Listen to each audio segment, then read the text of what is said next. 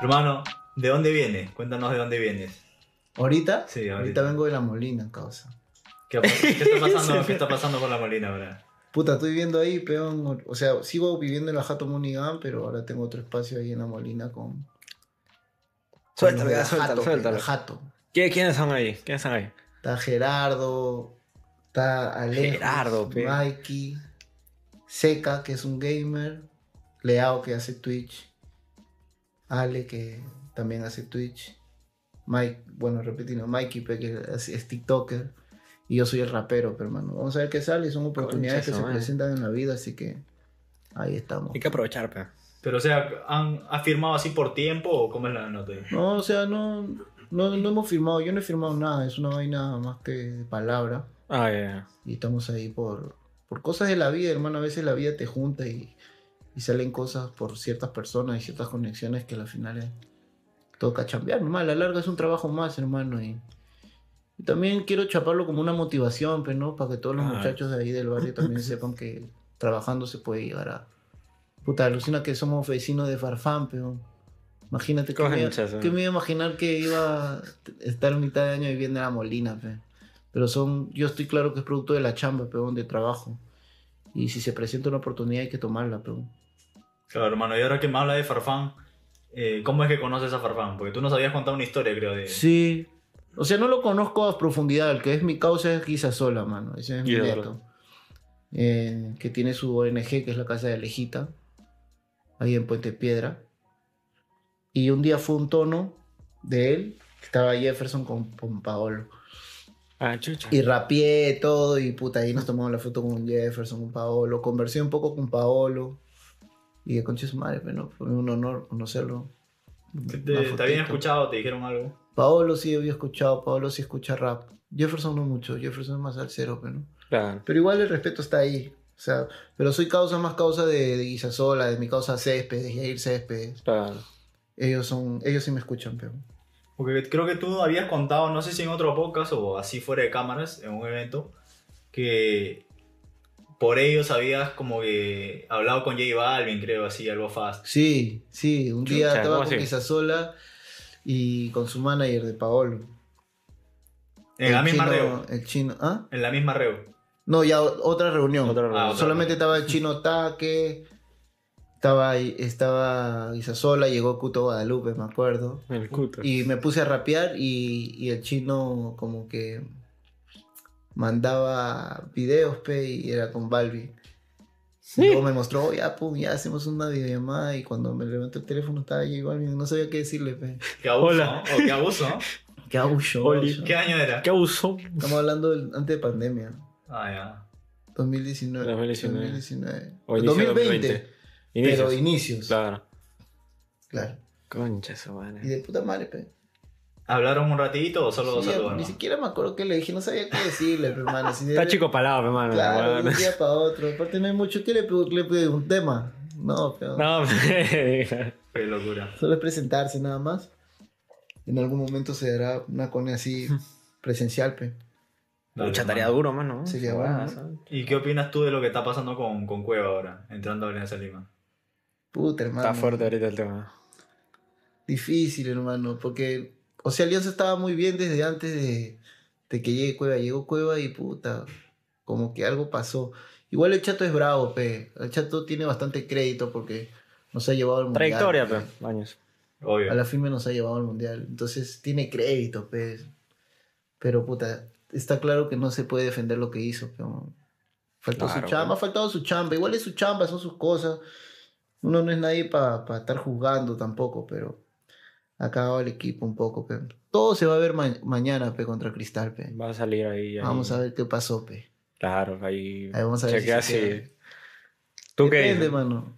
Puta, a mí me gustaría que puta juegue y, y haga un par de goles y, la- y- y que comience a despuntar, pero no sé, pero Para ti. no sé qué tan preparado esté, no sé si le darán la oportunidad.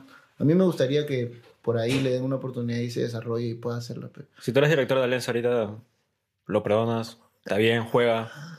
Eh, Sí, puta, la firme no, yo lo castigaría, pero no La lo multa. sacaría del equipo, ¿me entiendes? Claro. Por ahí le daría su cachito. Pero igual es una falta de respeto pero a los demás jugadores, yo calculo, ¿no? Si todo el mundo está yendo a entrenar y otro está ganando menos y, Claro, y. ¿no? Claro. y el otro no va a entrenar y está ganando el triple que tú, se molesta, pero cada grupo, eso caga el grupo. No sé, el fútbol es muy complicado, hermano. Como los grupos de rap también, pero no, algunos no van al ensayo, Claro. igual tiene que salir a cantar porque son un grupo, o sea, ¿no? Entonces es así, es muy complicado toda esa vaina. Y a Guerrero que acaba de rescindir contrato, ¿tú, tú lo ves acá? Yo creo que sí, ya le toca, ya. Él siempre dijo que iba a retirarse en Alianza. Así que yo creo que, de hecho, que ya quiero que le toca. Aunque está Barco y Savage, entonces los dos juegan en el mismo puesto, serían 3-9 ya. Yo no creo que se baja Barcos. Sí, no sé, está difícil eso. Tal vez este año no, pero el próximo año Savage despega para otro lado y ya se queda Paolo con, con Barco. No sé, hermano, es muy complicado Alianza. Ahorita Alianza está... Lo bueno es que estamos punteros y somos campeones. Ah, mira, para, la gente que no crea que esto es un podcast de fútbol, de lo Luis también, tienes un tema que Claro, dedicado a Alianza que lo grabaste en Matute, creo, ¿no? El mismo Matute. Claro. No, en realidad he hecho bastantes canciones para Alianza. Claro, canciones para Alianza varias, pero hay una en específico. Esa que- en específico que se llama De la victoria para el mundo, que dice para los potrillos. Claro. Y eso lo hice en pandemia, me acuerdo que le hicimos video. Yo hice la versión de hombres y, y luego hice la versión de, de Claro, mujeres. sí, sí. Y puta, lo compartieron, llegó hasta ESPN, todo. Pero ¿cómo así? O sea, ¿ya habías quedado en grabar ahí el video? O... No, o sea, yo en pandemia ya con Jeff y con la gente de Money Gang, ¿no? Ya estábamos como que diciendo, causa, vamos a hacer un, vamos a hacer un disco para Alianza, causa. Se me había metido a la cabeza hacer un disco para Alianza, ¿no? Hicimos como una, como estábamos viviendo en Matute, Claro. ¿no? Y estábamos dentro de Matute, lo único que podíamos grabar era Matute dentro, entonces ahí se respira Alianza, pero hermano. Estás a la vuelta del estadio viviendo, entonces dijimos, ya causa, vamos a hacer un video como si, como un teaser, sin haber grabado una sola canción para Alianza, solamente como un teaser, a ver, de, de que vamos a hacer un disco de, de Alianza. Y pa, lo subimos y ahí nomás, a tres días, cuatro días después nos, me llamó Drago College, que es el gerente, es- es- o sea, es el encargado de marketing de, de las divisiones menores de Alianza Ajá. y del equipo de mujeres, Drago College. Y él me dijo, pues hermano, queremos hacer un, como una, unos videos para el equipo de menores y para el equipo de mujeres, queremos contar con G-Low. ¿Cuánto hay? Le dije, no había, no había presupuesto, solo camisetas. Pero uno no lo hace por el dinero, lo hace porque a la firme cantarle Alianza es... Eres hincha, pe, mano. Claro, Claro, pero, hermano. Puta, para mí es un honor y, y entrar al estadio vacío y grabar. O sea, ahorita ya para mí ya entrar al estadio ya se volvió Ya es tu pan de cada día, pe, sí, como normal, ya ya no siento la misma, o sea, siento emoción, pero la primera vez que entré y pisé Ah, el claro. campo, me dieron una camiseta para no para jugar, sino para rapear. Claro. Puta, qué bacano. pero- Ah, sí, pero... y esa fue algo inolvidable. Ya después he hecho más canciones. eh, he cantado en la presentación de Alianza el año pasado. Luego canté contra Melgar en el medio tiempo, en el show de medio tiempo. Y he hecho canciones para La Barra, para Comando Sur, para Comando Sur de la Victoria, para La Cachina, para Peñagrone. Y la gente de Alianza, la gente de La Barra se identifica, peón, y es bacano porque es una, es una faceta, pero yo estoy, me estoy dando cuenta que tengo distintas facetas, hermano, como que mi faceta de, de alianza, mi faceta de, de trap con Incas Mob. Sí. Ahora estoy, ahora estoy que le meto al boom bap con esto de rindiendo cuentas, que le voy a meter boom bap. Ahora vas a ser streamer, hermano. Ahora voy a estar en Ajato ahí. ¿Qué es lo que, qué- es que yo creo que si nos mantenemos haciendo lo mismo, es chévere también, pero yo soy de las personas que siempre le gusta estar en constante evolución, en, en constante crecimiento y, y chapar las oportunidades, mano, más que todo. A veces uno, yo siempre he sido bien abierto de mente con, con respecto a eso y, por ejemplo, si tengo que hacer un reggaetón, lo hago un reggaetón con Claro. Emil, por ejemplo ¿eh? si tengo que hacer un trap con, con cumbia y afro, con Olaya Sound System, con Incas Mob, los Cuchillos del Amor, lo hago. Y no tengo miedo, pero entonces yo creo que de eso se trata, de no ponerse filtros, de no ponerse barreras, porque a veces uno, uno mismo se pone las barreras. Cada uno Claro. tiene su forma de vivir, pero no sus parámetros, cada uno tiene su- sus ideales. Yo siento que uno de mis ideales es buscar la, la evolución y el aprendizaje, porque hay mucho que aprender. Yo estoy muy seguro que ahí en la Molina, con estos muchachos, voy a, voy a aprender bastante. Que ya estoy aprendiendo, esta vaina del Twitch y, y la vaina es llevar el- mi música a más gente, pues, ¿no? Y a no otros tienes públicos. como que el, el peligro de volverte un toque comercial porque o sea, eres como que en estos momentos de los raperos al que gente de otros géneros llama como para entrar al urbano, ¿no? Wendy Zulka, dice Los Olaya. Sí. Eres como que el, el referente tal vez de, de otros géneros en, en lo urbano.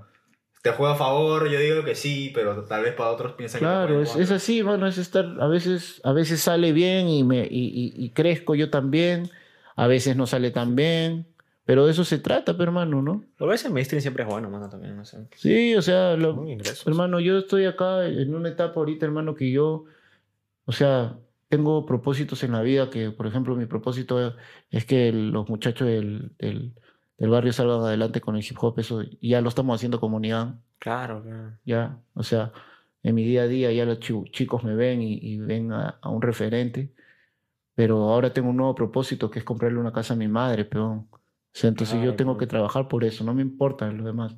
Siempre, siempre metiéndole, manteniendo mis ideales, como te digo, ¿me entiendes? Entonces yo no voy a parar hasta tener eso y, y tengo que chambear y si tengo que hacer un par de, de streams o de Twitch, esas cosas, y meterme ahí para poder llegar a más gente y poder llevar mi música a más gente, poder llevar el rap también a más gente, pues lo tengo que hacer. Siempre igual cuidando tus ideales, ¿no? Y, Claro. y tu personaje y tu estilo, cuidando eso, se puede sacar adelante. Pues yo me meto a hacer un reggaetón con Emil, pero mi parte es chanteada y sigo en el mismo, ¿no? En el mismo mood, al igual que con, con lo de Wendy Zulka y, y cosas Claro. así. Y los Olaya. ¿no? Hermano, ya tenemos otro podcast que voy a dejar en la descripción del video donde dices de tus inicios y todos esos años hasta antes de hacer música. Pero algo de lo que no hablamos ahí es de tu viaje a Nueva York. Mm. cuando era más joven. viajecito. Sí. ¿Cuántos años tenías ahí? Yo tenía ahí 18 años, 19. Chivolo, mano. Era chivolo, ya no estoy tan chivolo ya también. Entonces, mira, ya han pasado más de 10 años y, y ahí aprendí bastante. Pero ahí, ahí yo fui porque yo estaba, yo estaba estudiando, yo estaba en la universidad y había un programa que se llamaba Work and Travel. Ah, ya. Ah, ya, Y yo tenía mis primas que se habían ido, pe. Y yo no podía porque yo tenía 16, 17. Claro. Yo lo, lo único que quería era terminar, la uni- termi- y cumplir los 18 para poder ir. Porque Claro. eso es lo que me quería ir, porque yo amaba el hip hop, hermano. Claro. No hacía rap, pero era una vaina que me llamaba increíblemente. Ah, todavía no rapeaba. La cuna, pues. No, no rapeaba. Escribía ahí un poquito. Había grabado algunas cosas en cassette nomás, pero no era que iba a movidas. En ese tiempo estamos hablando también 2010, 2009. No había muchas movidas, sobre todo en la Victoria no había mucho. Había ahí, pero no, o sea, en mi barrio, en mi zona, Huascaranza, Espeña, Matute, había, había casi nada, hermano. Entonces, este, más era salsa. Sí. Pero igual yo sí, yo era el loquito del hip hop, entonces yo em, em, no había tanto Instagram ni nada de eso, entonces no había tantas redes sociales, no te podías enterar como ahora que tú te puedes enterar de un rapero que Claro. vive, no sé, en Lince o cualquier otro lado. Entonces, puta, agarré y, y me fui, peón. Junté mis monedas, junté mis monedas y, y puta, fui y trabajé en McDonald's, me acuerdo, Ajá. En Nueva York. en Nueva York, pero en, en un pueblo que se llama Fredonia, en Buffalo. Ya. Ya. Buffalo, Nueva York. Y, y puta, conocí gente increíble, hermano, de verdad. Y ahí fue donde me enamoré de las gorras. Ah, de la gorra. ¿Por qué? ¿Qué dice? Porque yo me acuerdo que un causa me llevó al mall y, y fui, entré a, una, a la tienda Nueva Era. Ya. Y acá en Perú no habían tiendas Nueva Era en ese tiempo. Entonces, Claro. primera vez en mi vida que yo entraba a un lugar donde de la- del piso al techo estaba lleno de gorras así. Ah, la, la vitrina. Claro, y todas las gorras estaban 30 dólares, me acuerdo. Claro. Entonces era caro, para mí era caro, pero hasta ahora creo que una gorra es un ferro. Ahora es ¿no? caro. 30 dólares. Entonces, puta, me compré una, me acuerdo, una New York, negra con rojo. Y me quedó ese bichito de las gorras, comencé a usar más gorras. Y un primo mío comenzó a traer gorras de China y eran igualitas. Precisa. Y justo en el 2011 se ponen de moda las snapbacks, Sí, porque antes solamente eran cerradas, claro. que ahora se han vuelto a poner de moda las cerradas, ¿no? Sí. En ese justo se ponen de moda las snapbacks y yo comienzo a traer, peón. Y hago mi marca, peón, Marco Pando. Y gracias a eso, hermano, gracias a, mira, haber ido a Estados Unidos y ver esa nota, luego regresar y, y comenzar a traer gorras, creé Marco Pando y gracias a Marco Pando me vuelvo rapero. Conches, man. Porque le vendí una gorra a Welker y, ahí, ahí fue que yo conocí a los demás Incas Mob. Claro. Y ahí fue donde grabé mi primera canción con Incas Mob. Entonces todo viaje, como que viene de ahí, ¿no? De, ese viaje. Conches. O sea, lo- los- ahora pensando eso lo asocio, ¿no? Y aparte de eso, trabajé, como te digo, de allá en Estados Unidos trabajé en McDonald's. Fui, al, fui a un par de barrios, me acuerdo mi causa me llevó, me llevó, fui donde mi primo. Bacano, mano. Fue una gran experiencia. Me muero por regresar. Me muero por regresar. Pues ya a rapear, ya.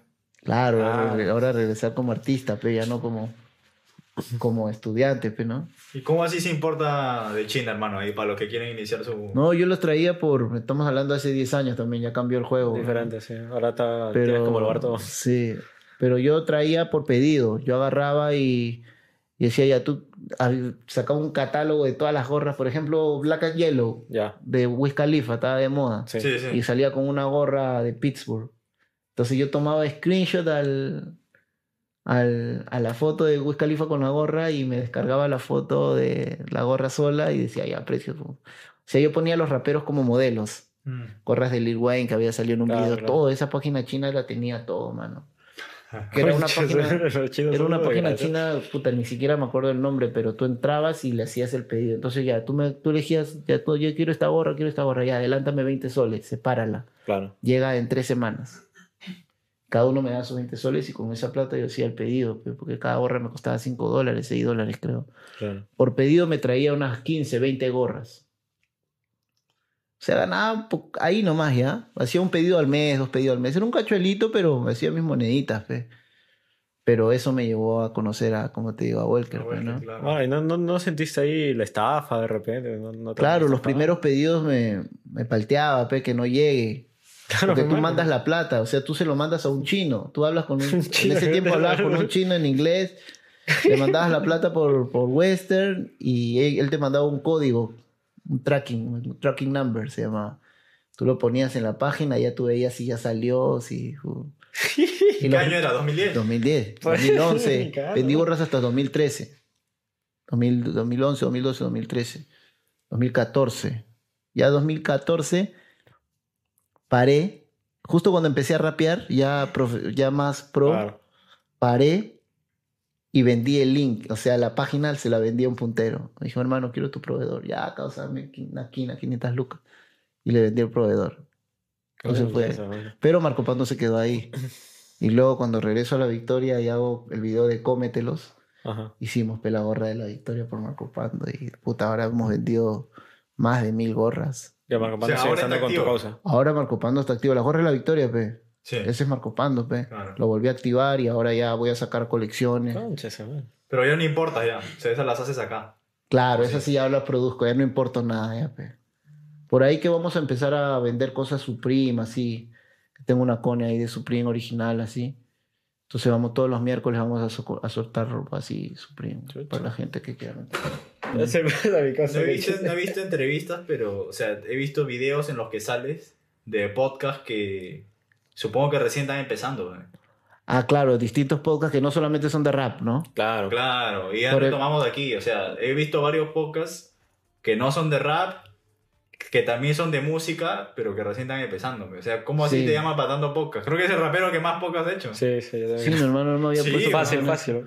Por ejemplo, ahorita hice una, un- una entrevista con, con mi causa Marshall. Con Paulo también hicimos, pero es de rap, ¿no? Con, sí, con Paulito Pero ese mismo día también hice una entrevista con Marshall, que se llama El. Soundtrack de tu vida. Marshall de Canacu y el Tigre. Ah, ya. que eso es para, Sí, para el programa este de No Y Somos de. TV. Claro. Ah, tiene su programa ahí. En No Somos TV. Es un programa que va a salir, que se llama este, El Soundtrack de tu vida. Conchas. Pero que es podcast el programa. Es, es como una entrevista y... Es una entrevista podcast, era- es que no sé cómo, todavía no sale. Ah, Y lo graban ahí en el Teatro Canú, porque es de No Somos TV. Claro, vale. Y por ejemplo, han entrevistaron a, a, este, a Mauricio Mesones, a Michelle Soifer. Buena mancha. eh, a un par de, de artistas más que no son de rap y el único rapero soy yo, pues también. Claro, ya. Y tienes que cantar un. Tienes que cantar un. Un cover. Un cover. Sí, me hicieron cantar un cover. ¿De qué? Y le metí una de Teo Calderón, pe. Ay, ay. No, Concha Claro, no, a ver eso. ¿Eso va a ser Otra premium o es así contenido abierto para todos? La verdad que no sé, hermano. Pero va a salir ya, ahorita. Saludos para la gente de ahí. de- Está bien, Va a salir. está bueno, está Pero, bueno. Ahorita mano, sale. y, y tú que, o sea, que también nos contabas en el otro podcast que te cayeron las críticas, ¿no? A ti y a todos sin Casmo por cuando empezaron a hacer trap. Ahora, como que cada vez que sale un nuevo género, como lo del reggaetón o estas fusiones de ahora, o el drill, ¿no? Cuando salió hace unos años, tú eres como que eres más abierto, ¿no? Porque en su momento tú, como que chapo, todo Incasmo chapó las críticas, o sea, como que las aguantó. El- Pero ahora tal vez los raperos de tu edad, como que con lo nuevo también se arañan. O sea, ¿tú cómo recibes las cosas nuevas? Los ritmos nuevos, las cosas nuevas. No, yo, como te digo, hermano, yo soy bastante abierto a todo, hermano. O sea, lo que sí a mí me encanta el, el rap. eh. A mí Claro. me encanta la letra, a mí, a mí me encantan los que escriben bien, los que se toman su tiempo de escribir. Eso es lo que a mí me gusta. Me gusta mucho también los amplios, ¿no? las melodías bien hechecitas. Y si otros están haciendo otro estilo, pues está bien. O sea, yo no tengo ningún problema. Yo- ¿Quién soy yo para juzgar lo que está haciendo otra persona? no? ¿Quién? No tengo, no tengo derecho yo a señalar o juzgar a, a otro muchacho por lo que está haciendo. Es lo que él creció, pero él creció escuchando eso. Pero nadie le presentó a Tupac, nadie le presentó a Notorious. ¿Qué puede hacer? Creció escuchando, no sé, Daddy Yankee, pero tiene que hacer reggaetón, pues si creció Claro. escuchando- ¿Me entiendes? ¿Qué, puedo hacer? a la larga es culpa de, de tal vez de las generaciones anteriores que no, Que no hemos, o sea, o sea, nuestros padres o, o la, gente, o la gente rapera que no ha, ha informado bien, que ha, ha- ha movido, ha metido bien la, la pierna a más gente para llegar a más gente, ¿no? Yo quiero hacer eso, por eso yo me abro y yo llevo mi esencia, que yo siempre estoy chanteando sobre cualquier otro ritmo. Lo que yo hago es chantear. Ponme un guayno, yo voy a ir y voy a chantear. Y por eso es Porque- que nace el disco, porque quieres volver a eso. El- Claro, el- no, aparte yo siempre me quería sacar la espina de sacar un disco de Boom Bap, hermano. O sea, Full. En realidad iba a ser un, como te dije, iba a ser un, un EP con Primo Beats, Sí.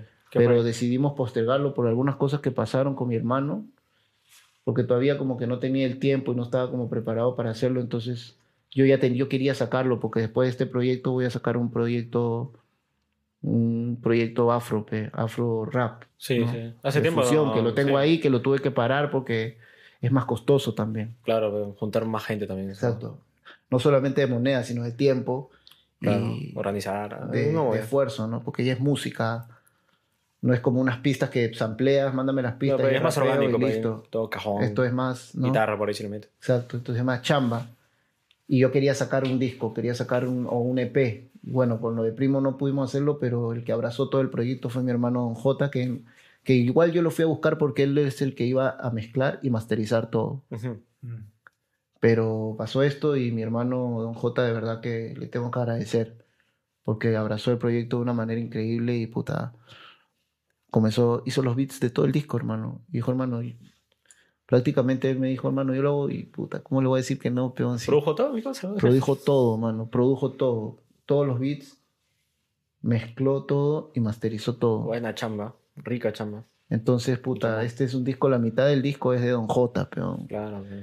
que ya tenemos un EP ya con yo tengo un EP en su canal hay un EP que hicimos en el 2017 Pero no se que se llama bien, Mi. Ciudad no solo salió Salió nomás. no es que antes tampoco no sabíamos cómo mover Claro, bien las claro, cosas Claro, no Para campo, pues. era era distinto no había no había no podía venir a, a, a Métrica Latina o Claro, Club fue a, poder hablar sobre sobre ese EP igual salió bien así fue bien express ese este como que nuestra segunda nuestra segunda chamba juntos. Y puta, Don J es un tipazo, igual de Angel que escracheó todo el disco, que quería que haya scratches, hermano, así como bien noventero, Bomba, pues. Y, y tiene eso, tiene esa esencia y, y ahí tiene invitados también. Quería hacerlo todo yo solo al comienzo, no quería poner ningún este, fit, pero se fueron dando, pues, ¿no? Invité a Test, invité a Mastaganja, invité a Ako y también invité a Ale Cantelli Ajá. que es una chica que está en Barcelona, que hace más trap así, pero este tema habla sobre el dinero y el amor. Ya. Entonces quería como que hablar un, ¿Por qué una ese voz concepto? femenina. ¿Ah? ¿Por qué ese concepto? El, el concepto en realidad del disco es ese. El concepto es, habla del dinero. Es como que yo lo, yo lo escucho y es como un ritual para traer el dinero. Así lo quiero. Ay, ay, ay. Y quiero, Ay, está ay, ay. inspirado también en Paid in Full de Rakim Ya. y Eric B. Es un disco americano de los 80, finales de los 80. ya. El disco se llama Paid in Full. Ajá. También salían con dinero. Entonces tiene esa, ese concepto de cuentas, de dinero, de, de todo lo que hace una persona por dinero, ¿me entiendes? Y el amor. Y mira, y bueno, quise hablar un dinero, una canción comparando el dinero. La, la primera línea dice, mira, dime qué es más importante, el amor o el dinero. Puedes comprar el beso de tu madre con un te quiero, Oh. una casa en la molina, Wow. alguna cartera de cuero. Para ser sincero, son cosas que también quiero. No. Y ahora de la nada estoy viendo la molina, mira así. Y eso lo escribí antes. preciso. Eso lo escribiste antes de lo de la Molina. Sí. No. Pero la cambié y puse Miraflores. No, Ah, no, una no. del presagio. Una casa en Miraflores, alguna cartera de cuero. Puta, pero ahora cuando la cante en vivo voy a decir la molina. pero- Claro, No, pe, ya lo cumpliste, pe. Mano, pero ahora hablemos que me hablas de dinero. O sea, ya sabemos cuál es tu relación con el dinero ahora, de lo que quieras hacer para tu madre, lo que vas a hacer. Ujú. ¿Cómo era tu relación con el dinero? Vamos para atrás. ¿Cómo era tu relación con dinero cuando estabas en la universidad? O sea, cuando creo que antes de rapear tenías un trabajo, ¿no? Claro, yo sea, tenía ¿cómo que trabajar. Yo tengo que agradecerle a mi, a mi padre y a mi madre por darme la educación que me dieron. Siempre lo voy a hacer. Y es algo que muchos chicos tienen que valorar. ¿No? Porque hay muchos raperos y mucha gente que no, que no tuvo esa suerte. O muchos amigos míos que no tuvieron la suerte de, de tener una, una familia o un support para poder salir adelante, ¿no? Y, y eso es más admirable todavía. Pero el hecho de tener unos padres que te hayan podido pagar la universidad no te hace malo tampoco, pe. Claro. Malo es no valorarlo Ah. y, no, y no apreciarlo y no decirlo y no decirlo con orgullo. Eso es malo. A mí, me, a mí sí me dieron educación y lo grito y lo digo para que los chivolos que tengan esa pequeña oportunidad lo abracen también, porque es muy importante, hermano.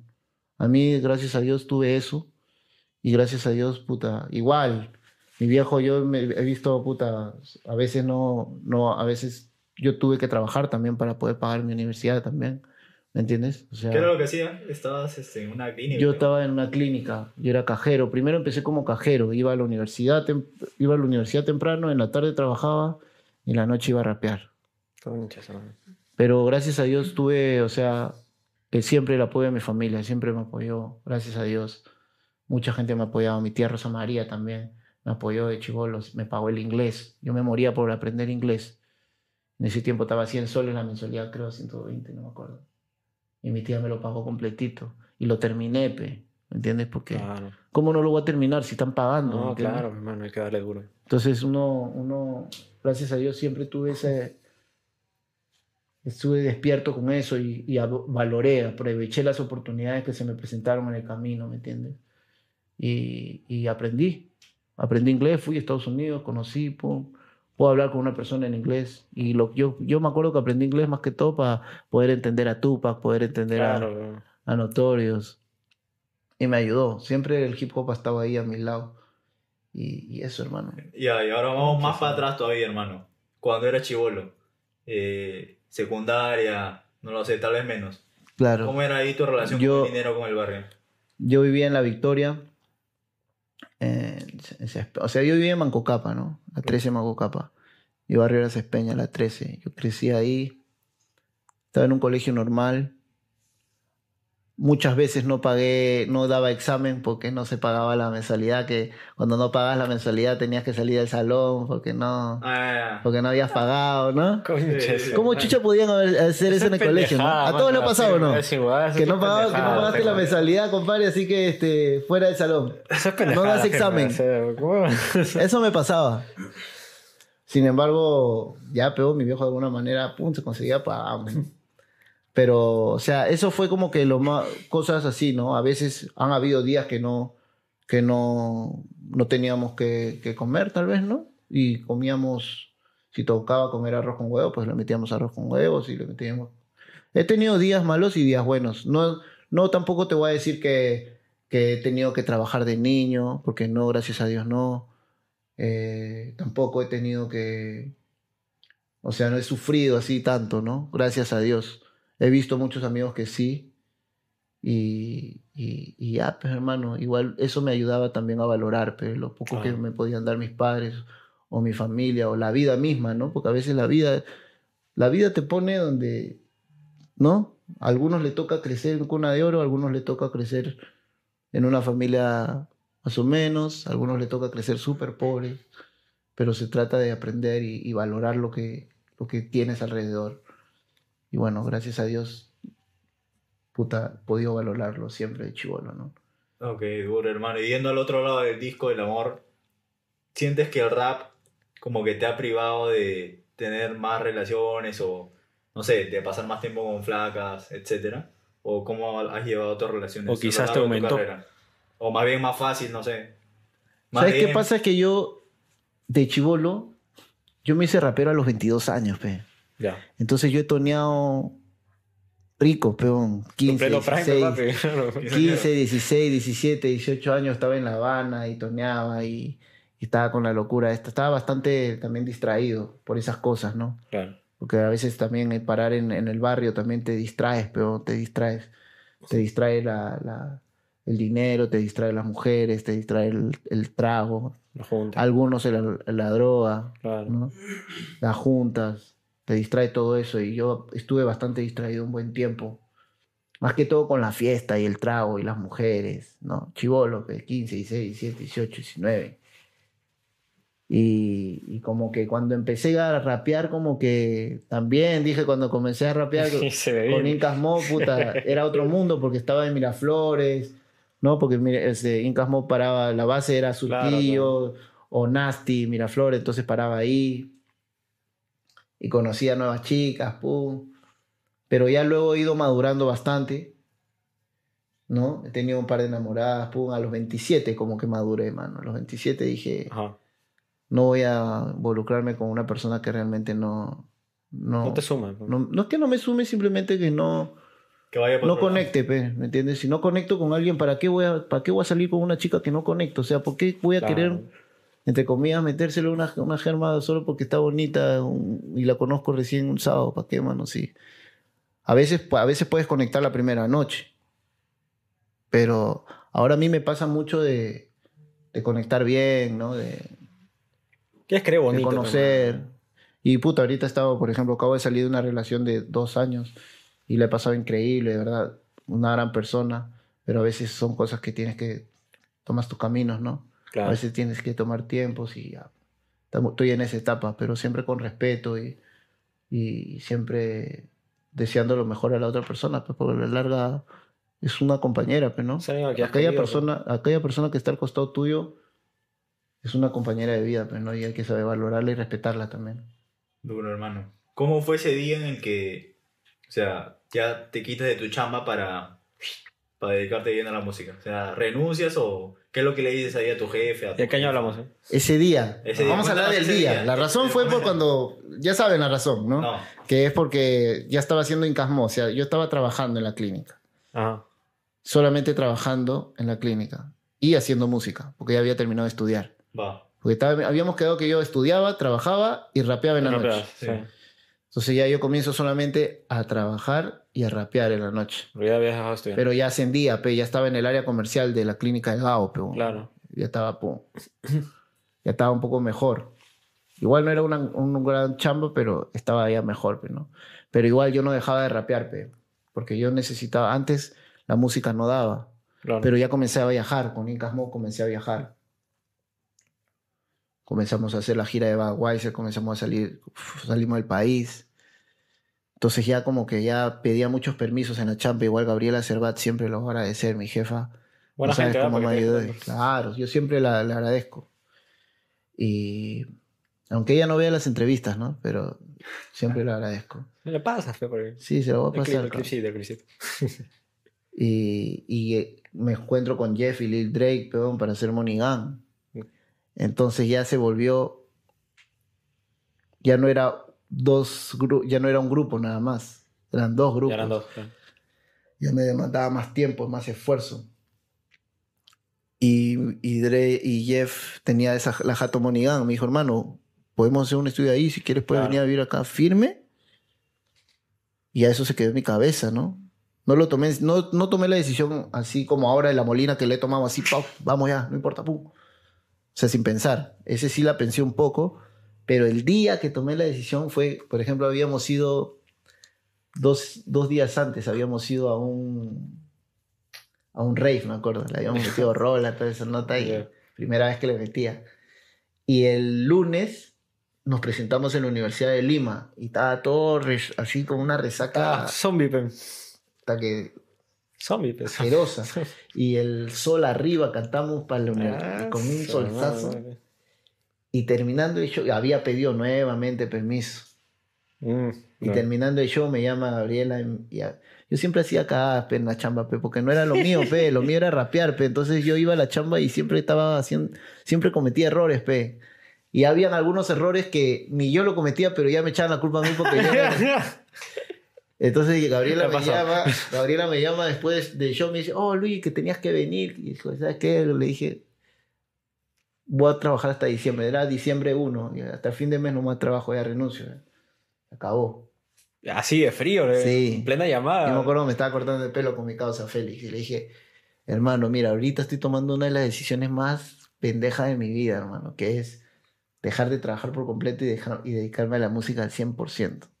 Ya. Y fue una decisión muy difícil, hermano, a, a la firme. Yo de verdad que era un miedo que siempre tenía, porque yo siempre estaba, cuando yo estaba en Incas Mob, yo tenía la duda de, de ¿qué voy a hacer? Voy a seguir rapeando, pero, pero, que, pero mi carrera de chamba, o sea, ¿a dónde voy? No tenía un camino definido, no Claro. tenía un propósito definido, estaba dormido, peón. ¿Me entiendes? Y a los 27 yo siempre digo que la persona renace a los 22. ¿Te mueres o renaces?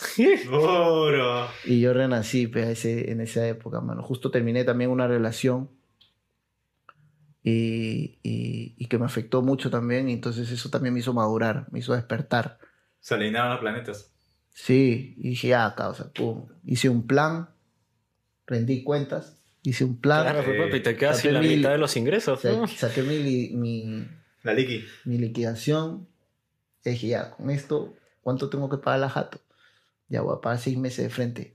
Po, seis meses de frente. Ya tengo seis meses para pa chambear, pe. Claro. Y bueno, puta, de verdad, gracias a Dios me ha ido bien, weón. Ahora. Pero mira, me fue bien, pero han habido cosas. Sí, Porque- siempre, siempre, siempre. Alquilé la jato seis meses, pero en el tercer mes llegó pandemia. Claro. Claro, papi, ahí sí.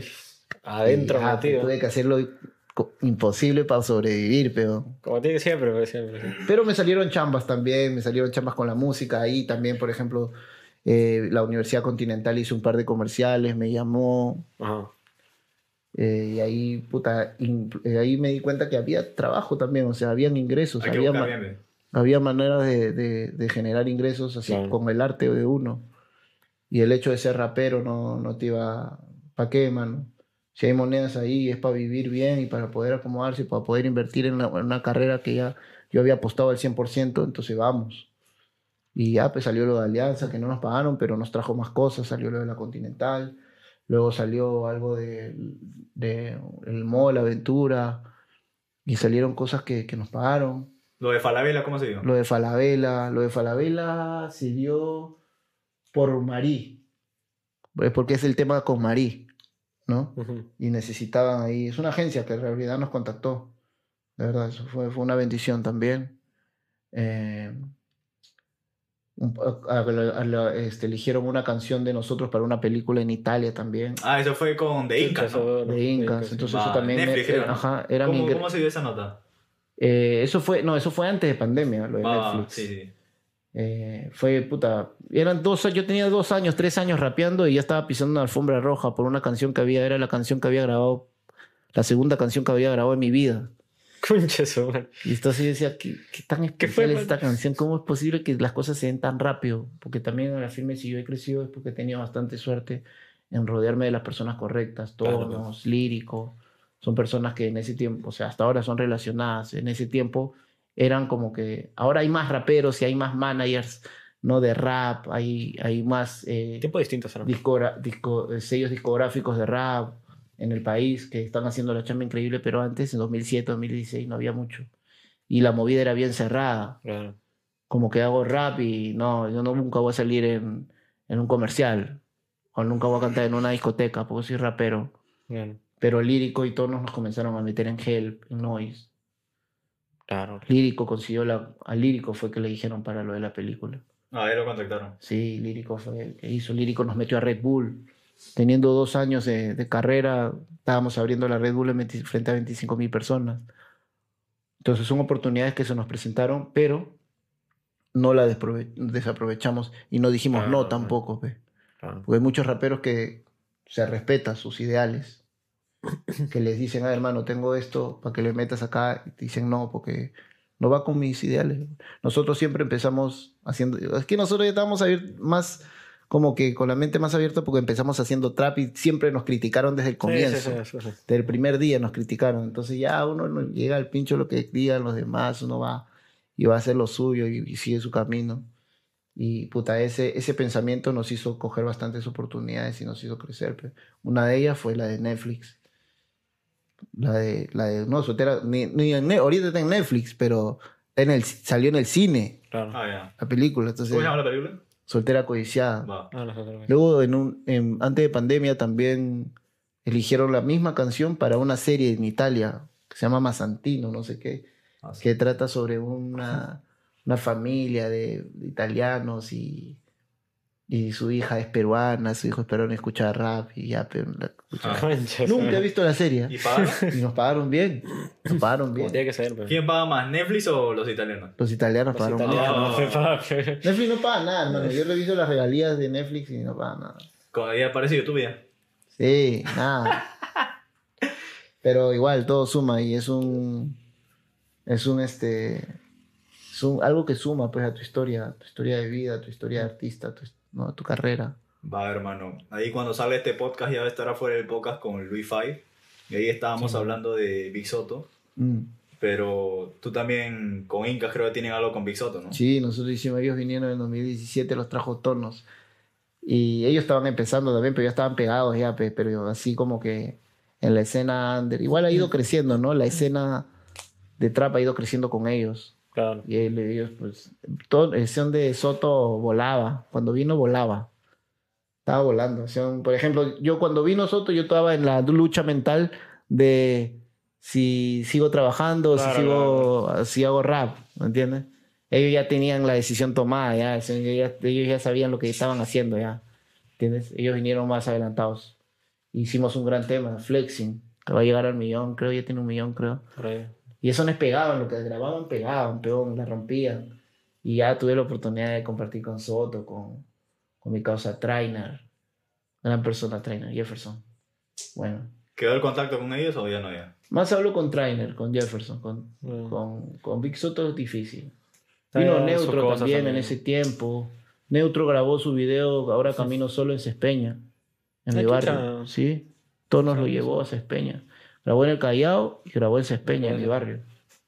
El, el, el Neutro, yo me acuerdo clarito que se me agarraba eh, y me dijo, este, por, eh, me dijo, hermano, yo en unos años voy a estar viviendo en Nueva York. Y dicho y hecho, pues. O sea, son personas que ya la tienen claras, pero. ¿Me entiendes? Ya la tenían clara. Yo ahorita te puedo decir eso también. Yo en unos años voy a estar viviendo en Estados Unidos. Voy a estar ganando más premios y, y voy a- mi música va a trascender. Ya no solamente en el rap, sino en música peruana como tal. Claro. Eso es lo que yo te puedo decir que va a pasar en unos años conmigo. Porque tengo la seguridad. Sí, Estoy trabajando por eso. ¿Me entiendes? Claro. pero en ese tiempo, cuando ellos vinieron, yo, no, nosotros, bueno, yo no estaba con esa mente, pe. yo estaba como dudando.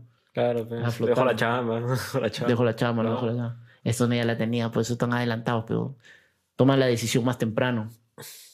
Y esa es la experiencia de, con ellos, con Soto, con Trainer, me enseñaron bastante.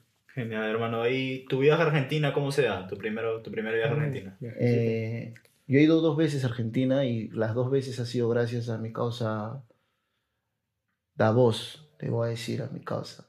Jeff Davos. Quiroga, que Ay, es ay. causa de, de Chancay.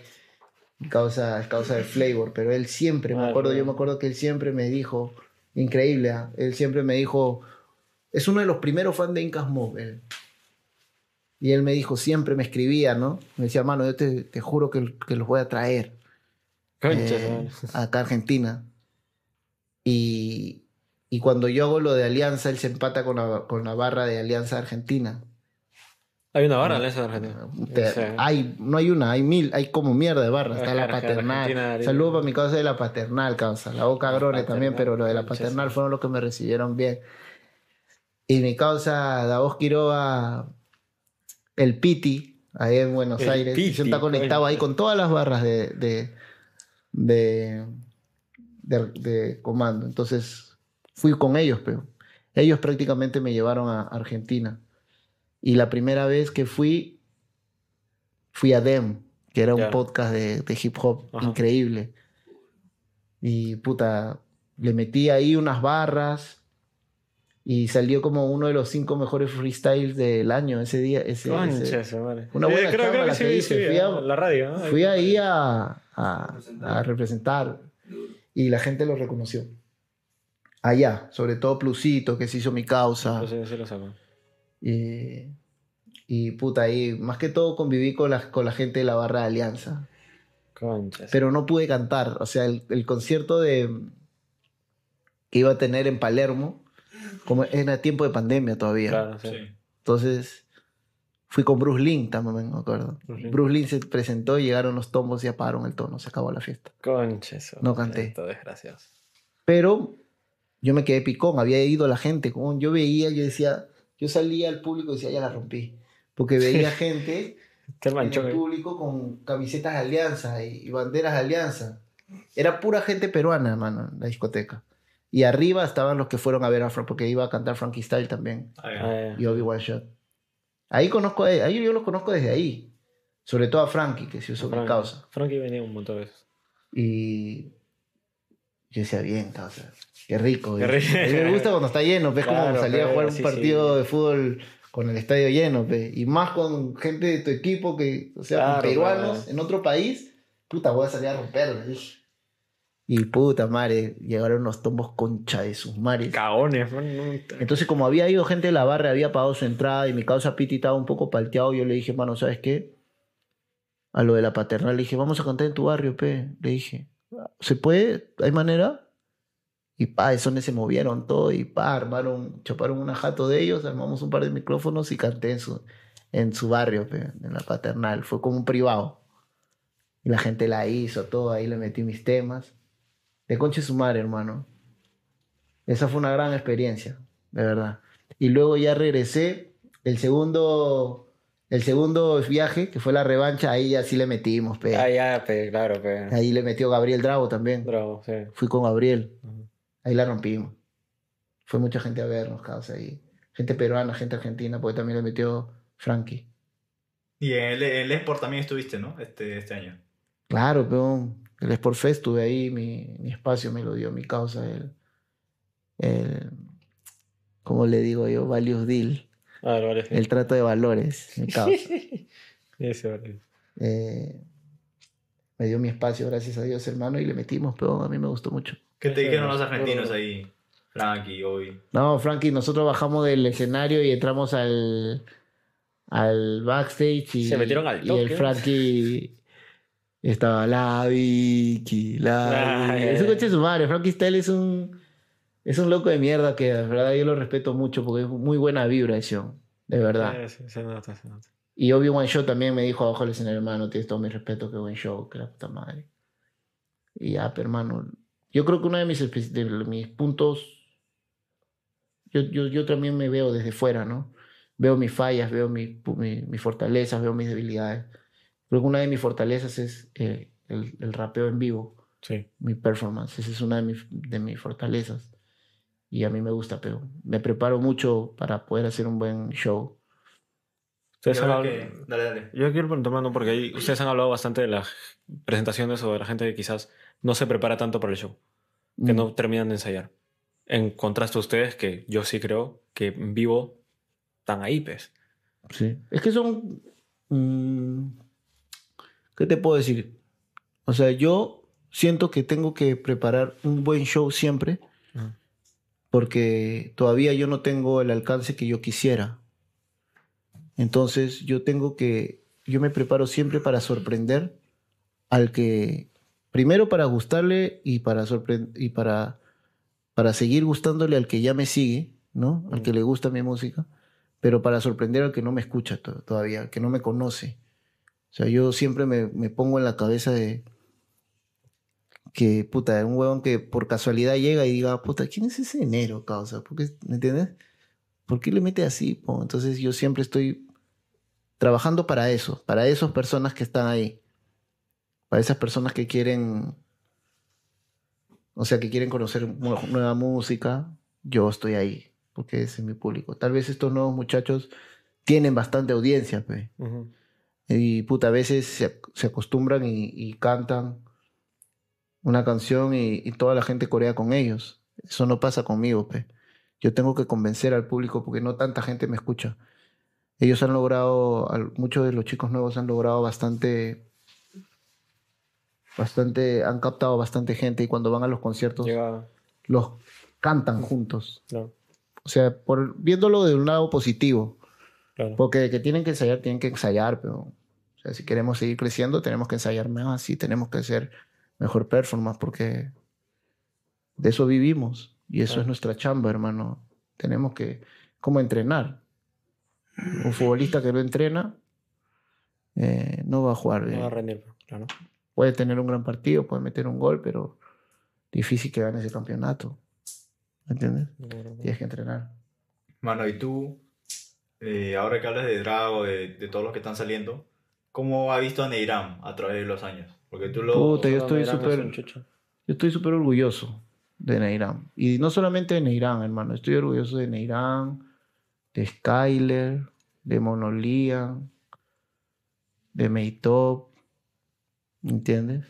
De Tatán Junior y todos los menores que han salido, de Maybe, porque todos han tomado un camino. Ahorita Neirán puede ser más el que está sonando más y el, que más logros ha tenido. Y estoy, es evidente, pe, él ti- él tiene un talento increíble. Y estoy muy orgulloso de él. Y todo lo que logre él, para mí, es un logro mío también. Al igual que cualquier integrante de Monigan, al igual, al igual que cualquier integrante de Incas Mob. Sería bueno también, eh, a mí me gusta que a veces no solamente lo asocien conmigo, porque a veces dicen, ah, Neirán, eh, gracias a Nero. No, es gracias a Monigan, a la chamba mía, pero la chamba también de Jeffy, de Lil Drake y de Claro. Lil Low y a la Jato. Y, y eso no se tiene que olvidar. No solamente soy yo, mano. O sea, esa pregunta también se la tienen que hacer a, a Jeff, a Lil Drake, a, a Nano, porque Nano fue el que, el que nos habló de Neirán. Mm. ¿Qué le dijo? Hay un chivolo que... Hay un chivolo, causa, que está rapeando. Y yo, yo lo había visto también, yo también lo había escrito, pero Nano fue el que nos dijo. Y es algo, es algo que nosotros tenemos que contar, porque no, no puede quedar ahí en el aire. Claro, pe. Pero yo orgullosísimo, ma. ¿Qué te puedo decir de los chicos, mano, de Neirán? Orgullosísimo. Todo lo que logre, yo voy a ser muy, muy, muy feliz de lo que él logre. Pero, o sea, que ese, tu pata nano, le, le dije como que vayan a verlo. O Claro, o llámalo sea. Nano fue el que le dijo a Drake, oh, hermano, hay un muchacho que está rapeando ahí eh, en el barrio. Y, y también yo también le escribí a, a, a, Neirán también por el Instagram. Y ya pues vinieron. Yo me acuerdo que vino. Vino Skyler, Monolian, Neirán. Y me estoy olvidando del 14. Eh, el 14. Ellos. Los cuatro vinieron con Neo. Cinco. 14. Y. Constantino. ¿Ah? El- Uno de ellos. No, el 14 es este. Yanciel. Yanciel, Yanciel, pero no, Yanciel, mi hermano Yanciel. Yanciel. Él es Yanciel, sí. el 14. Yo le digo el 14, él ya es puro código con ese muchacho. Sí, sí. Ah. Yanciel. El 14, hermano, y, y puta. Vinieron, vinieron niños, weón. Tenían 14, Claro, 13, pero eran niños. chibolitos. eh. 14, el 14 porque llegó a la jato a los 14 años, ve. El Pero se quedó con el 14. Ya yo le digo 14 siempre. Se quedó, se quedó. Y este. Era, vinieron niños, primera vez que entraban a un estudio, creo. Primera vez, creo, creo, ah, no, no estoy seguro, pero creo que grabaron por primera vez en, en, en su vida, grabaron en un estudio. Claro. Y, y de puta madre. O sea, yo po- las pocas veces que he grabado, yo, porque yo no grabo, ah, yo no, yo ni me grabo yo. Pero en esa época estaba haciendo Original Gallo de la Vicky y me estaba maqueteando y las pocas veces que he grabado ha sido a ellos, pe, que los he maqueteado. Por ejemplo, el... Tú los grabaste. No, yo no, o sea, el tema de los menores lo grabó que Matecho, pero hay, hay muchas cosas que no salieron de Claro. ellos, que grabaron en la Jato, que eran maquetas que sonaban hasta las huevas, porque eran... Puta, Claro, era play, rey, ya está. yo, yo, no, yo no era muy bueno grabando. Y hay algunas cositas que grabé. Y era, en esa etapa que llegaron ellos, que yo grababa, ¿no? Solamente daba play, ¿no? Por ejemplo, lo- los interludes de Original Gallo de la Vicky, de Neirán y de Gilo, Sí. los grabé yo. Chucha. Porque o sea, no tendrías que poner pistas, son acapelas nomás. Claro, pe. Y pa, los grabé yo, me acuerdo. Buenos, mem- buena memoria, hermano. Bueno, bueno. Buena es increíble buena lo que, hici- lo que hicimos ahí, de verdad, con, con los menores, de verdad fue, fue increíble. Yo de verdad me siento muy feliz. Y estoy seguro que más, más menores van a llegar y más menores se siguen inspirando. Eh, el talento de Meitop es increíble. Tatán Junior, hermano, es un rapero increíble, pero está jugando en la sub-16 de Alianza. Mm. Que yo estoy seguro que cuando él firme su contrato, él solito se va a pagar su- sus producciones y, y va a ser un rapero futbolista. Lo firmo, ¿ah? fino. Tatán Junior. Terrible rapero. ¿Cómo así te llama para abrir el concierto a Bad Bunny? Eh, me llama turista, me llama Sandro. Claro. Última hora, mano. Sí, me llamaron como tres días antes. Yo, yo, de verdad que ese día yo le tengo que agradecer a, a bastante a turistas que me llamaron, hermano. Fue difícil porque, o sea, primero, la gente estaba como que esperando el telonero, ¿no? ¿Quién va a telonear a Bad Bunny, no? Claro, no anunciaba nada. y salió turista y, y todo, hay mucha, una, una gran parte de la audiencia rapera y como que se quejó, ¿no? Sí. Metieron Por- ahí bastante. sí. Era un grupo de rock, pues, ¿no? Yo también como que dije, pero ya, pues, ¿no? Si están ahí, siempre yo digo, ¿no? Si están ahí, es por algo. Claro. O sea, algo bueno han hecho, algo bueno tienen, que está ahí. Igual yo sé que para telonear artistas de la talla que son, tiene que ser aprobado por el artista. Pero. siempre. Entonces, si está ahí es porque Bad Bunny- el equipo de Bad Bunny o Bad Bunny los ha aprobado. Entonces, por algo están en mi mente, ¿no? Igual yo decía, igual me hubiera gustado, no yo, ¿ah? porque yo ni por acá, solo mi causa, mi causa de, de Tacna, me acuerdo, me dijo, hermano, a comienzos de año, del año pasado, me dijo, yo creo que ustedes van a telonear a Bad Bunny, causa. Concha. Sigan con esa chamba. A comienzo de año yo se lo dije, sí, no, mano. Sí, pues. Pero se me quedó- y no, ya se me olvidó, ¿no?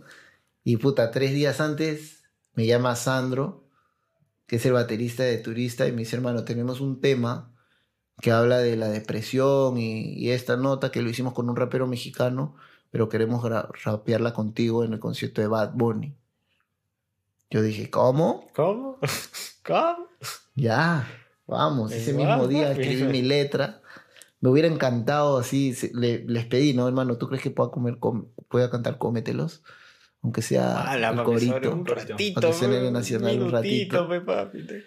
Y no, no se pudo. Ah. Me hubiera gustado Ah, la muchísimo. papita, que eso era. Porque una cosa es cantar una canción que recién has escrito, que no nadie, porque, o sea, ese día mi Instagram nunca me había, cuando yo saqué, cuando yo anuncié que iba a cantar en el concierto de Bad Bunny, Ya. nunca había recibido tantas felicitaciones en mi vida. Mm. Porque la gente pensaba que iba a cantar canciones mías y la mitad de mi Instagram, este, de la gente que yo sigo, casi todo mi Instagram ya había comprado su entrada, iban a ir. Entonces todo el mundo me decía, hoy día te voy a ver, que ¿Cómo te voy a escuchar, qué canción vas a cantar. Ya, Y yo decía, puta, ¿no? Y yo no es, pe. por eso subí un post y dije, hermano, voy a, voy a cantar esta canción que acabo de escribir a hoy día, eh, que acabo de escribir hace unos días, que habla de depresión y la rapié, ¿no? Como para, para ya informarle a la gente y que la gente no se quede como que, ok, solamente cantó. No, ya traté de, de decirlo, ¿no? claro. pe. Pero la experiencia fue espectacular, hermano. O sea, pararse en el Estadio Nacional lleno, no una, dos Claro. fue espectacular. Y justo había campeonado Alianza, me acuerdo. Y en el primer día salgo, hago mi verso, todo, termino la canción, pum, bacano. Y grito arriba Alianza. Pero- Y la todo el Estadio Nacional. Ya, ese fue mi gol. Claro. Ya yo me fui feliz, ya. pum. Y, en las- y, y de todas maneras ellos habían sufrido algunas pifias, pero no durante Sí, su sí. show. Dios, gracias a Dios, yo salí. pa, Caleta hice lo mío, hice lo mío.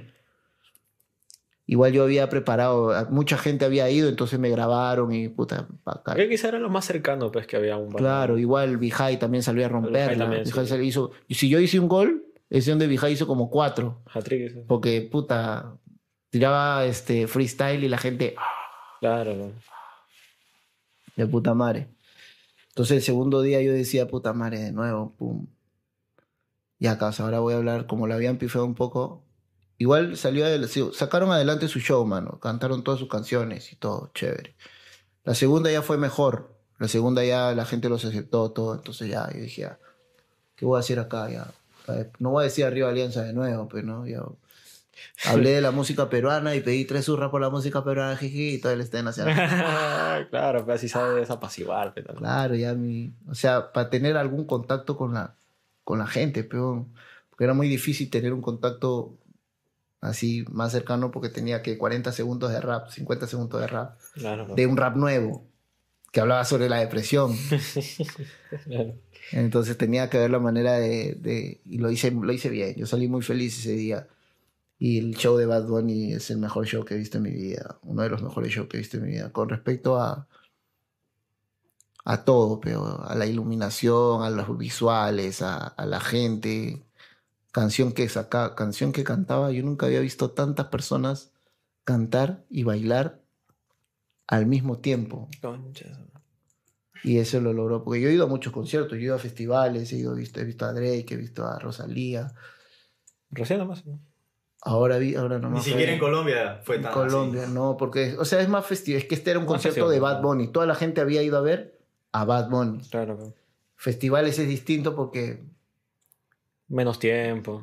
menos tiempo y, Claro. y puta, se Pasan presenta uno, por ejemplo, yo fui a ver a, a Clan, ¿no? Pero fui a ver a Drake también, o, y también lo vacilé lo de Drake. Wu-Tang Clan lo vacilé, gritaba. Pero Rosalía, yo lo vi tranqui, pe, Claro. ¿me entiendes? No, no gritaba, no. Además, Igual le, le alzaba la mano cuando, ¿no? Cuando se, ¿no? Pero, pero no, no era como un fan. claro. Cuestión de Bad Bunny acá en el Nacional, puta, absolutamente todas las personas bailando, cantando, una locura. ¿Lo conociste? No, no, no. El tipo se baja del carro y sube de frente al escenario.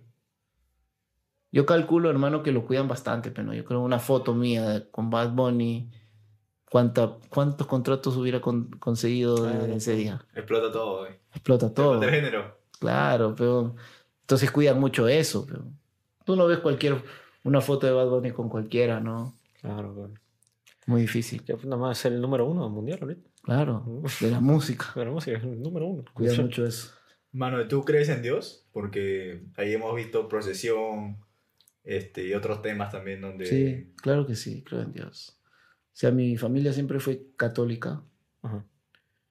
Eh, creo en Dios, creo en la Virgen. Tengo la Virgen de la Puerta tatuada acá. Tengo al Señor de los Milagros tatuado acá. Le rezo a Dios, le agradezco a Dios. Pero no soy de ir a la iglesia. No soy mucho de ir a la iglesia. Y eso de confesarme, Bueno, ¿no? Es raro, ¿no? Estar confesándole y que te manden a, un. A rezar. a rezar. Tus 30 Ave María. Raro, es, es, es raro. Yo no, no, no veo que eso sea tan... O sea, eso no me hace ni mejor ni, ni peor persona, Lo creo. yo, haces por ti, para ti. Tú sabes. Exacto. Uno sabe, al final Dios está en ti también. Y tú mismo sabes cuando estás haciendo las cosas bien, cuando estás haciendo las cosas mal. Yo he aprendido a, a gracias a Dios, siempre estar enfocado y, y tratar de siempre hacer las cosas bien, siempre ir por el camino correcto. Y desde que tomado esa precisa, la, la vida me, me, me presenta oportunidades que tampoco me las regala, ¿no? Me hace chambear. O sea, tienes esto, pero chambea. Claro. esta vaina de la molina, yo estoy llegando, pero yo estoy como loco, yo no sé qué chucha voy a hacer, hermano. O sea, ¿qué voy a hacer? Tengo, tengo que ver qué cosas voy a, qué tipo de contenido voy a ofrecer. Tienes que inventarte, pues, hermano. Entonces es una chamba. Claro. Eh, Está bien, la vida me da una jata en la molina, pero no es que, que voy a estar tirado en la piscina todo el día. Habrá veces que sí podrás. No, van a haber sus momentos, pero eso pasa a segundo plano cuando hay una chamba Claro. por delante. Entonces ahí estamos. ¿Tú crees que todos los raperos tienen así una conexión con, con Dios o tal vez no con Dios? Sí, hay una cosa bien loca con, con los raperos, con los músicos, creo, con los artistas, con el tema de las drogas y el alcohol. Como que yo conozco muchos artistas que mientras más drogado, mientras más, no voy a hablar de nombres, pero mientras más le meten, ¿no? O, o el trago, mientras más cervezas toman o mientras más tragos le meten, mejor, eh, mejores temas sacan. Sí. Y ahí hay una conexión rara, no sé, Confirmo. ¿no? Sí. No sé, no sé cómo asociarlo con Dios o con el diablo, huevadas así, pero es como que algo se te mete, mano. La inspiración, también. de repente. ¿Pero tú le aplicas para escribir o...? No, no mucho, casi nada. Yo soy bien de meditar. Igual entro en meditación, ¿no? En concentración máxima. Claro. Yo tengo esa habilidad de concentración máxima y cuando tengo que escribir, escribo y, y tengo la... Gracias a Dios creo que tengo la escuela, como escucho bastante música, de saber eh, presentar mi música. Claro. Porque procesión no sería procesión sin la pista y procesión no sería procesión, el tema, ¿no? No sería sin el video Claro. o sin el concepto. Imagínate ese tema de procesión hablando de otra cosa. Raro. ¿no? Mm. Entonces, a veces es la intuición de, de qué temas hablar, de qué temáticas abordar. Por ejemplo, en este tema, en Rindiendo Cuentas, hay un tema que se llama Sex Girl, que se llama Chica Sexo, que la escribí automáticamente después de recibir una llamada de mi, de la primera chica que me, Que te sacó Que me sacó de pito. Claro, pe. y me está, y, y- y decidí cantar, Sí, decidí, decidí escribir sobre ella, pues. Ah, o sea, ella te vio en televisión así y te llamó. Sí, estaba en el- ella está ahorita en el penal de Ah, Santa está- Mónica. ¡Guau, qué locura! Eh. Entonces yo recibo una llamada del penal de Santa Mónica y, y, me, y me habla la chica que me sacó el pito, ¿no? que no voy a decir su nombre, obviamente. Obviamente. Chica sexo, le decía, sex girl. Entonces dije, tengo- le dije, puta, de verdad, que chévere, pum. Qué chévere que Te, te he visto en estas guerras, me dijo, que chévere, puta. Te juro que te voy a hacer una canción, le dije. Puta, apenas colgué, puta, escribí la canción. Y ahí Y está. el primer verso de la canción dice. O sea, en el primer verso de la canción yo cuento su historia, ¿no? Y digo, solo quiere sentirse bien. Quiere sentirse amada, poco interesa con quién. Ella sueña ser especial. Ella disfruta cualquier relación sexual. Es el, así termino el primer verso. Y el segundo verso lo termino diciendo, ahora llama desde el penal y que escucho mi voz en alguna estación radial. Con mí siempre será especial. Dueña de mi primera relación sexual. Y bueno, No, no. ¡Qué abuso! Sí, es un rap, es así, bien bonito. A mí es mi canción favorita del disco. Concha. Porque es especial y es, es algo que, que nació ahí, pero en el momento. Claro, pero. Y son esas canciones que, que salen ahí del bobo. ¿no? Igual todo, eso- todo este disco tiene eso. Tiene una canción para mis causas que, están que están presos. Que, que, que en el momento que lo escribí estaban presos. Que esa canción la escribí. Esa es una de las primeras canciones que escribí. En el 2016, 2017. Y nunca la saqué. Entonces las has tenido ahí guardada todo este tiempo, man. Sí, yo tengo un disco que no, que no ha salido. Otro Que disco. se llama SPLB. Se espeña la victoria. O siempre por la victoria. Que lo grabé en el 2017 en sonido bruto. Todo el disco me lo pagó lírico. Concha, esa Se lo debo. Claro, pues, no saqué. te, pagó, te pagó el disco y no lo sacas. No lo saqué. No lo saqué porque no me sentía preparado para sacarlo. Y ya cuando decidí sacarlo ya no me escuchaba igual. Claro, cambia, fa. Y en algún momento va a salir. Yo he dicho que va a salir ya, ese va a ser mi disco que salga cuando yo, cuando me muera, unos 30, 40 años. Ahí recién va a salir. Concha, madre. Póstumo. Lírico, es un disco póstumo. Ese disco es de lírico, le pertenece a él. Ya tú eres mano. Porque él es el que. Ya tú sabes. Él es el que confió en mí. Claro. Eh, sí, ya te vimos en unas fotos con Susana Vaca también. Ella va para tu proyecto afro. De todas maneras. Es más, yo estoy viendo la manera de poder terminar la mezcla y las voces y las grabaciones en su estudio, allá en Cañete, que vive como que está a cinco minutos de la casa de mi viejo. ¿Hay Sí, yo, voy a, yo voy a tratar de, de quedarme ahí un mes, encerrarme un mes do- o, o dos semanas en Cañete y, y hacer este disco, que se va a llamar Los de Verdad Nunca Mueren. ¿no? Ahí ese- en ese disco está que fue... Ah, bueno, claro. Aquí nací, está. es- En ese disco está High. Nací es un temazo. ¿no? Sí. Entonces voy a volver a como que mezclar algunas cositas para que todo tenga el mismo sonido. Claro. Pero ese disco es el que viene después y lo voy a trabajar con mucho, con mucho cariño. Lo voy a trabajar ahí y mi tía Susana va a estar sí o sí. ¿Sale este año ese disco? No. Ese disco lo- este año lo voy a meter rindiendo cuenta fuerte. Lo que sí va a salir este año es uno, un single nuevo de ese, del siguiente disco que se, va, que se, se llama Ladinos. Que lo he trabajado con Daniel Bazán, con Ujú. Subject, es un productor de Sudáfrica, Aries. Eh, tiene percusión en vivo de mi causita Juan. Eh, y hemos grabado el video en Chincha. El video ya está grabado. Es una como la segunda parte de ¿Qué fue? Oh. ¿En la playa? ¿Mm? En la playa. No, es en Chincha, Ah, en- en, en una hacienda que se llama El Arán y he hecho tomas también en, en San Luis, en el, en el pueblo Ah, de mis padres. Con la gente bailando. Claro, Ah, ese. Shinichi también sale bailando, es un. Ese videoclip va a salir bueno, ¿eh? si lo he visto. Es un ese- eso viene después de rindiendo cuentas. Ahorita estoy en monedas, pero puro rindiendo cuentas. Ese videoclip lo está haciendo la gente de, Cultura de Perú. Cultura Perú, ¿no? Mm. Buena, buena chamba. ¿no? Hicieron también el videoclip No, de Sony a mí son uno de los mejores. Saluditos para Y, sí, no. Y empecé con ellos, o sea, ellos empezaron con nosotros también, o sea, hemos empezado a la par. Y yo he visto el crecimiento de ellos y ellos han visto mi crecimiento, ¿no? Y es de puta madre. Mano, has estado en Colombia, como dices, está ahí en Casaparlante, en Chile. ¿Qué país te falta? ¿México? Me falta México, me falta México, mano. Sudamérica, ya le metí Chile, me falta Venezuela, quiero ir a Venezuela. Venezuela. Chamizuela. Me muero y por ir a, a- a Maracay, al pueblo de mi, de mi causa, Johnny Welker, de mi hermano. Claro. Es una meta que Te llevará él tenemos. también. Claro, si Pero- yo voy a Venezuela voy con Johnny Welker. Claro. Me falta México. Me falta ir como artista a Estados Unidos, como artista. Claro.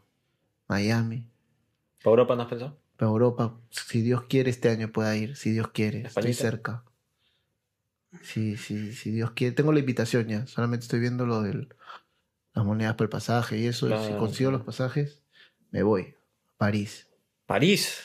Chucha. España, Italia, por ahí. No, si voy a París, voy a España, sí o sí. Claro. Sí, ya estaba viendo, Claro. estaba hablando con Flavor. Y, y él está ahí en Barcelona. Ahí está Tonos también. Sí o sí le voy a meter, gracias a Dios. Tengo gente que me apoya, así que yo sé que Dios me va a bendecir con eso. Y, y también lo que sí está seguro es que voy a ir a Medellín en noviembre de nuevo, porque hay un festival que se llama Circular Art, Ajá. que es como una plataforma de música independiente.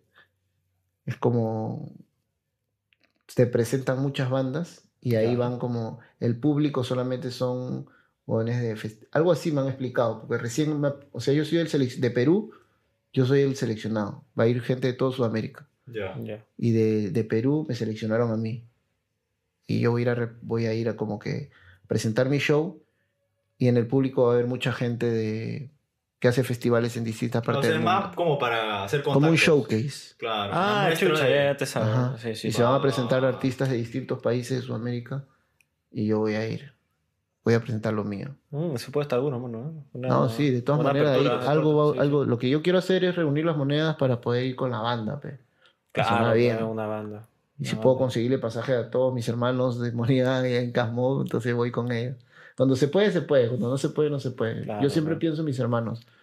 Si se puede, chévere. Pero si no, ya tengo que ir a representar como he tenido que salir a Argentina solo, ¿no? En algunos casos. Claro, claro. Porque, por ejemplo, lo de Selvámonos iba a ser esto ahorita, que era un festival que de verdad yo lo estaba esperando con muchas ganas Ajá. eh, y, y se canceló. Pero yo ya tenía separado todo. Iba a ir toda la banda, iba a ir todo Mob, Puta, mano. iba a ir eh, Jeff, Monigan Drake, también. iba a ir Monigan, iba a ser un showzazo. Yo estaba preparado ya, ya tenía todo presupuestado, ya sabíamos dónde nos íbamos a quedar. O sea, era Ah, un show de enero, era, todo, ¿eh? era un show de enero Luigi, pero todos íbamos a ir, pe. Claro, pues. íbamos a presentarnos todos, porque también el Selvámonos es, una, es un lugar donde va mucha gente extranjera Sí, que también ve para otros festivales. pe. claro. Entonces iba a ser una buena oportunidad, pues se canceló. Ya vamos a ver el próximo año. Siempre sale, revancha. mano, siempre va a salir. Hermano, ya para ir terminando el podcast, eh, me he dado cuenta que siempre estás con gorra, mano. Ahora, cuando no usa la gorra, Claro. estás con. No, ¿Cómo soy se llama? eh, Durag. Con Durrag. Yo soy pelado, yo me corto cero como tú. Ah, eres pelado. Claro, Como el Fercho. exacto. No, yo, Fercho tiene su pelito, yo me corto cero. Ah. Cero. Yo siempre subo mis historias ahí, pelándome. Mi, saludo para mi causa, Eduardo. Eduardo de Cespeña. Ese me Ay, corta ay. el pelo. Igual, también pero- a todos los, a Luyan, a todos Pero los barberos. afeitada, todo.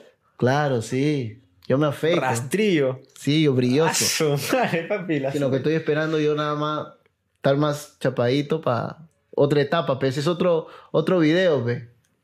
Para salir, pum, otro personaje nuevo, pum. Es algo más serio. Pero- O sea, si quieres salir en videoclip ya sin gorra. Claro, ese, ese es mi plan, pero estoy esperando, pero momentos. Genial, hermano. Ya para terminar. Estoy esperando que se vea bien también. no- no- Limpe, mano, eh, duro. si no se ve bien, no va, no va, no va, no va a salir, ¿no? Claro, claro. Te traigo unos discos, mano. Ay, ay, ay. Ay, ay, ay. No, papi. Ya luego te lo firmo. Están invitados, mano, el 13 de julio. Ay, ay, Ya ay, estará ay, fuera el ay. disco cuando salga esto. Entonces, Rindiendo cuenta, gente. cuéntanos primero eh, qué se viene con Incas, que no hablamos de eso. Y de ahí invitas ya a la gente a que escuche el, el disco, ¿no? Bueno, con Inca se viene el disco Quilla, que lo estamos preparando. Uh, Estamos- Nos estamos tomando nuestro tiempo para hacerlo bien. Hay colaboraciones importantes. Eh, está Rapper School, está Blacksy, está Gregory Palencia, está Círculo Sacra, Buena mancha. está Richesta. Y ahí vamos a ver qué sigue saliendo. Eh, eso se viene con Incas Mob. ¿Para cuándo más o menos esa? Yo esa creo que fin de año. Fin de año. Fin de año. No, no pasa, de, no pasa de, de este año. Y Monigan se viene Zumba tu tema. Se viene un EP también con Jeff y Lil Drake que se va a llamar Tres Puntos, Ah, que es puro trap callejero así. Con mis hermanos, Monigan, Zumba tu tema.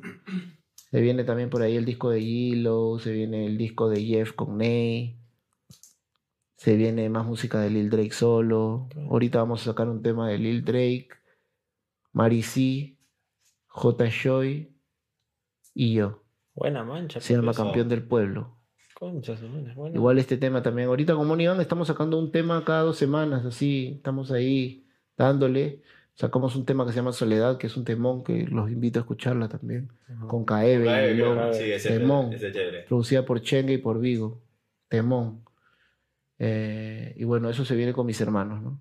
Y rindiendo cuentas ahorita, que es un disco de rap Papi, que me tomé la, me tomé la, el atrevimiento y, y el riesgo, no riesgo, me tomé el tiempo y el atrevimiento de hacer discos físicos, pe, hermano, Sí, mano. como porque antes, porque yo me acuerdo que cuando yo me enamoré del rap, yo compraba discos. Esto. Claro. Tocarlo es diferente, mano. Sí, tenerlo acá tenerlo es ahí. otra cosa. Y quería, siempre el Dedos, Warrior, Sí, sí, que son eminencias de- del boom bap del país, siempre me estuvieron diciendo, mano, saca tus copias físicas. Warrior, dedos, ellos, siempre me decían, ya, ya lo hice. Eh, igual tengo que agradecer, hermano, por ese disco a, a Plons, que hizo las fotografías que son análogas. Sí, se nota, se nota. Las fotografías son buenas. El granillo. Eh, tengo que agradecer a VZ que hizo el diseño y también me hizo los discos físicos. Todo Ajá. tiene una gráfica, todo tiene una línea gráfica y es dirigida por, por VZ. A, a mi causa de Ranger por los Scratch y a Don J, que ya lo dije. Claro. Ellos son parte muy importante del proyecto, ¿no? Eh, tengo que agradecer a mi hermano Camilo también, que nos está ayudando como mierda. eh, con lo de la jato y eso. Claro. Agradecer a mis hermanos de Monigán, agradecer a mis hermanos de Incasmo que me entienden y, y me, me dejan hacer estas cosas, ¿no? Porque yo pertenezco a ese grupo y, y ellos abrazan también mi proyecto y confían y, y respetan mi fecha de lanzamiento. Está- eso está de Y yo les agradezco a mis hermanos porque yo sin ellos no sería, no sería nada. Duro, hermano, un saludo ahí a los seguidores de Métrica. Sí, saludos para toda la gente de Métrica Latina, para la gente de OG Club. Muchas gracias por el recibimiento, hermano. La victoria. Monikengen, Incas Mo. Sí. Nos vemos, gente. Chao, gentita.